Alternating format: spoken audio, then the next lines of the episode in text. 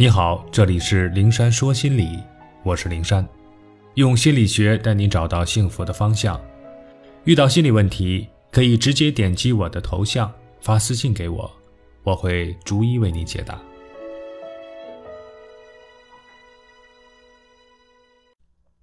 博得他人另眼看待的心理补偿，在一个有多个孩子的家庭里，父母把疼爱和宠爱。给了最大和最小的孩子，处在他们中间的我们，常常被父母无意识地忽视掉。我们常常安静地看着比自己大的、比自己小的其他孩子，在父母面前撒娇耍横，看着父母宠溺的目光扫过他们的背影，温暖的手拂过他们的头顶。在单位里，我们工作业绩平平，无论怎么努力突破，也不显山不漏水。也没有其他的特长和技能。新年联欢会上，别的同事唱歌、跳舞、弹钢琴，而我们只能当观众。很多时候，同事们看我们的眼神都是飘忽的，只做片刻的停留，便投向了别处。领导更视我们为空气，只在月末检查考勤表的时候，目光从我们的名字里面扫过，还想着单位有我们这样一个员工。置身类似上述环境中的我们该如何面对？我也拿这个问题来问自己。我想，我如果是那个被父母忽视的孩子，我会努力自己照顾好自己。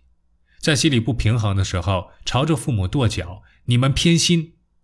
在觉得自己被冷落的时候，蛮横地喊：“我也要，我要跟他们一样！”甚至故意闯祸、惹乱子，以引起父母对我的注意。如果我是单位里那个业绩平平、能力平平、坐在角落里不起眼的人，我会想办法提高自己的业务能力，去学习、去充电，找到突破瓶颈状态的途径和方法，或者做个兼职，学点自己感兴趣的小技艺，把业余的时间利用起来，让人生有所突破。而同样的困境搁在讨好型人格的身上，他们却是这样做的：为了引起父母对自己的关注。他们尽心尽力地去做他们喜欢的事，说他们喜欢听的话，像个小天使一样安静地待在一边，看着兄弟姐妹们打闹，在父母面前撒娇耍横，甚至帮着父母灭火，去安抚看起来没他懂事的其他孩子，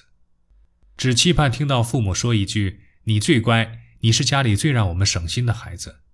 如此，他心里就觉得欣慰。而在单位，他会竭力讨好每一个人。去帮这个同事打水，给那个同事发传真。总之，只要他能做的，总是不遗余力、不计条件的去做，只为了引起同事对他的看重，而不是把他当空气。当人们总是需要他的时候，总要他做这做那的时候，他心里是欣慰的，因为他找到了存在感。正如小品有事您说话里的郭子，因为在单位里不受重视，分待遇自己拿的是最窄的。分苹果拿的是最烂的，好不容易分本挂历，又缺俩月。如何才能让别人瞧得起自己呢？自己是要啥没啥，只好到处跟人说有事儿您说话，极其热心的帮助别人做这做那。我要不再上杆子给人买两张车票，人家谁瞧得起我呀？正反映了他讨好别人、求得心理补偿的心理。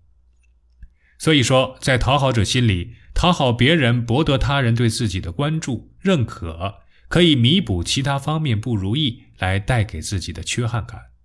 也就是说，他们把做好事、帮助别人、讨好别人，当做一种博得他人另眼相看的心理补偿。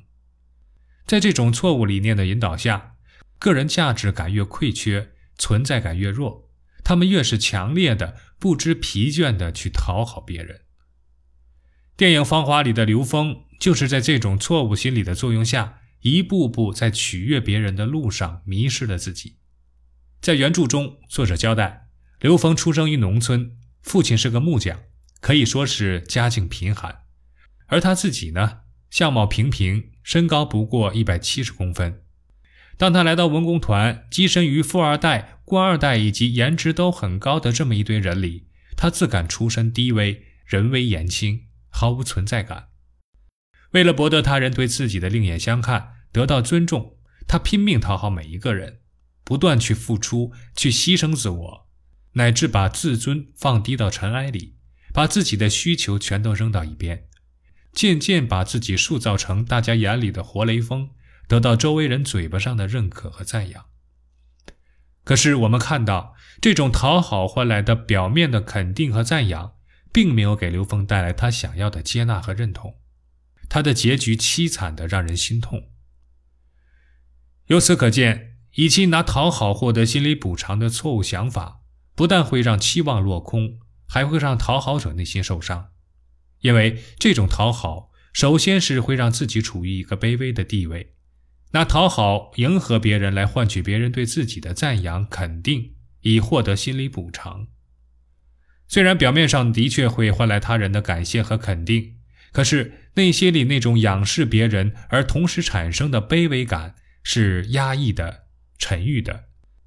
尤其当这种迎合需要放弃自己的利益、违背自己真实的愿望、压抑自己人格时，自然就更不快乐了。其次，那些接受他讨好的人，会由最初的感谢、赞扬，渐渐得寸进尺。当他的付出一点点成为别人眼里的理所当然，他无论怎么讨好，也换不来他想要的，也起不到心理补偿的作用。那么，他的内心该承受怎样的绝望和痛苦呢？